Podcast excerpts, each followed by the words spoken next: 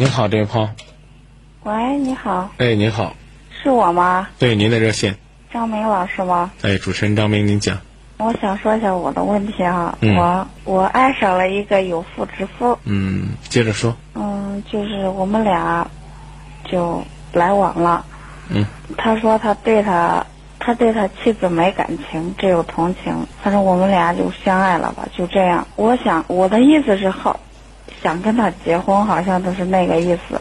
然后他吧，他也想离婚，但是他我也不知道该怎么说。反正他有孩子，有两个孩子了。他对我反正也是还算是真心的吧。反正他，我不知道该怎么办。我好想跟他，现在反正我可喜欢他是真的，反正我感觉这样下去没什么意思。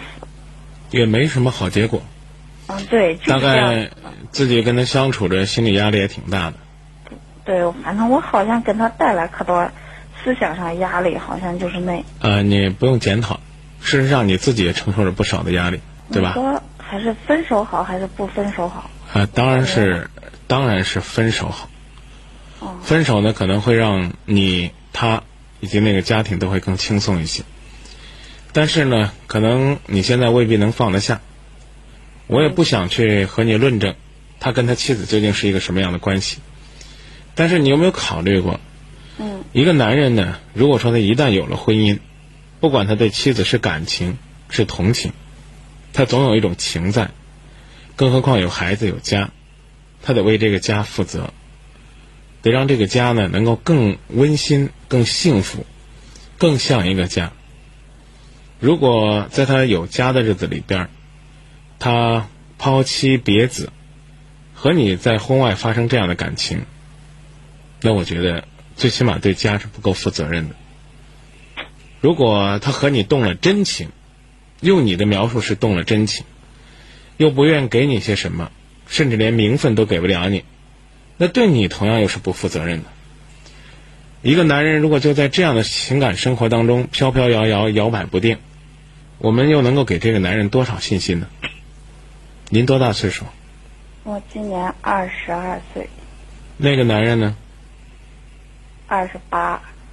你有没有考虑过，你如果不找这个男人，你可能会找一个比他更适合你的。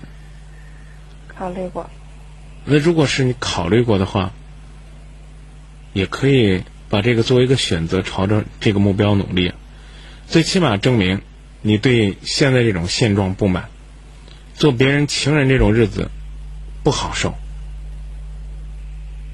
对吧？加上好多压力，反正是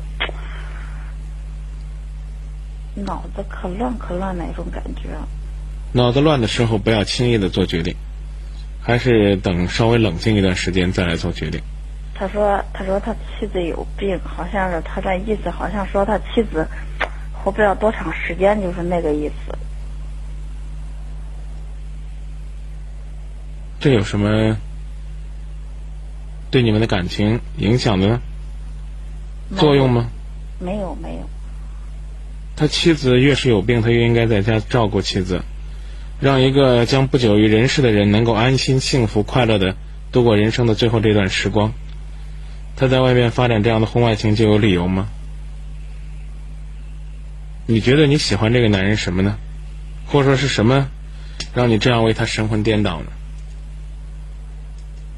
不知道，反正我俩好像你有再来那种感觉。你有工作吗？有以前谈过朋友吗？谈过，谈过。嗯，以前的以前的朋友都谈不来，只有这个结了婚的男人才谈得来吗？换句话说，为什么我们总是在选择的时候盯着别人的呢？这个世界上难道说只有别人的东西才是最好的吗？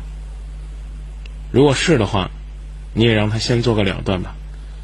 等这个男人心中盼望的那个妻子不久于人世，甚至妻子死亡成为事实，你再顺理成章的进到他的家里边成为女主人。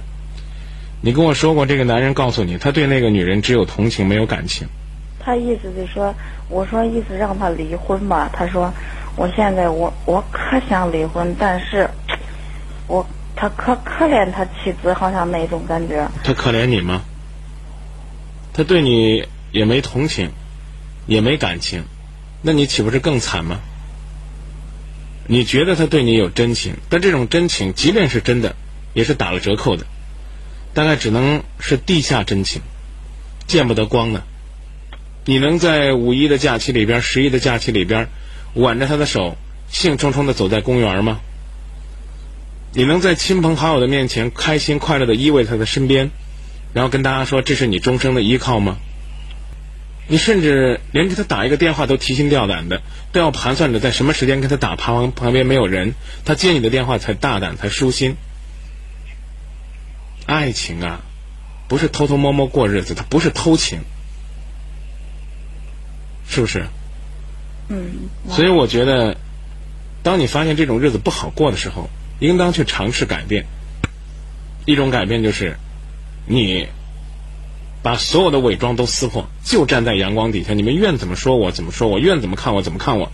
我就是铁了心了要嫁这个男人，我才不管他对他妻子好不好。他只要能安慰我，我只要觉得他对我好，我就让他离开他的妻子，离开他的孩子，离开他的家，跟着我。但是还有一个问题，就是二十二岁的你，在这个男人心中真的就那么重要吗？你的那种魅力，你的那种吸引力，真的是可以使他放弃家庭吗？未必。这个男人可能不和你结婚的理由，或者说不和妻子离婚的理由，未必是同情妻子，而是他压根儿就没打算跟你结婚。他觉得和你是玩儿，是做游戏，是挺开心的一件事儿，但是他从来没考虑过要再为你这样一个女人负责任。他。当初找妻子的时候，一定也是奔着贤妻良母去找的，温文尔雅、理智、善良。他不愿意去找一个在情感当中失去理智，甚至让人觉得不守本分的女孩子。虽然这个男人也未必就是什么本分男人，所以建议你慢慢的疏远他吧。如果有一天你迟早能够决心离开他，那我觉得对你来讲是一种快乐。是一种解脱。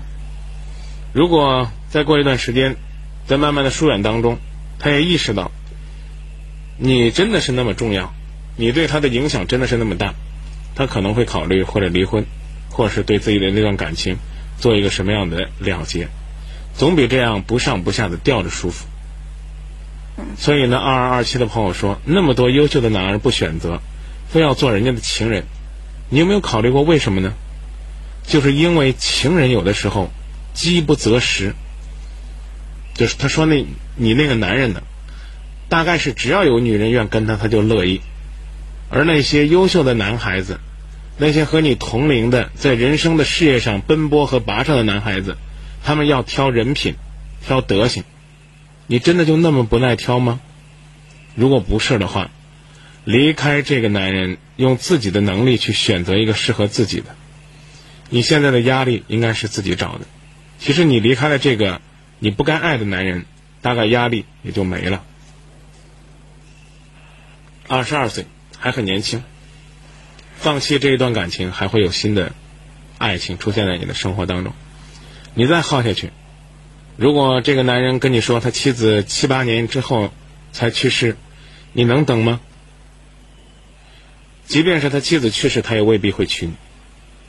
因为，你太死心眼了，你居然连他这样的话都信，明白吧？明白。大概我的建议很明白，我不希望一个还如此青春、如此单纯的女孩子，为那样一个虚幻的爱情梦想，为一个肥皂泡般的爱情故事，去花费自己最浪漫的时光去等。更何况等的是一个在生活当中并不负责任的男人。说到这儿吧，嗯，好吧。啊。七七五六的朋友也说，道理很简单，他明知道自己不对的，他只是希望有个人能够听听他的心声。希望今后我们可以在节目当中为你的爱祝福，而不是建议你放弃。再会啊！好，谢谢你，张明。谢谢朋友们收听我们今天的节目。如果呢想找到张明啊，我个人微信是幺八五三八幺九七零三幺，也可以呢在网络平台抖音，呃，视频号来搜索张明的情感电台，相信呢我们会有更多交流的空间。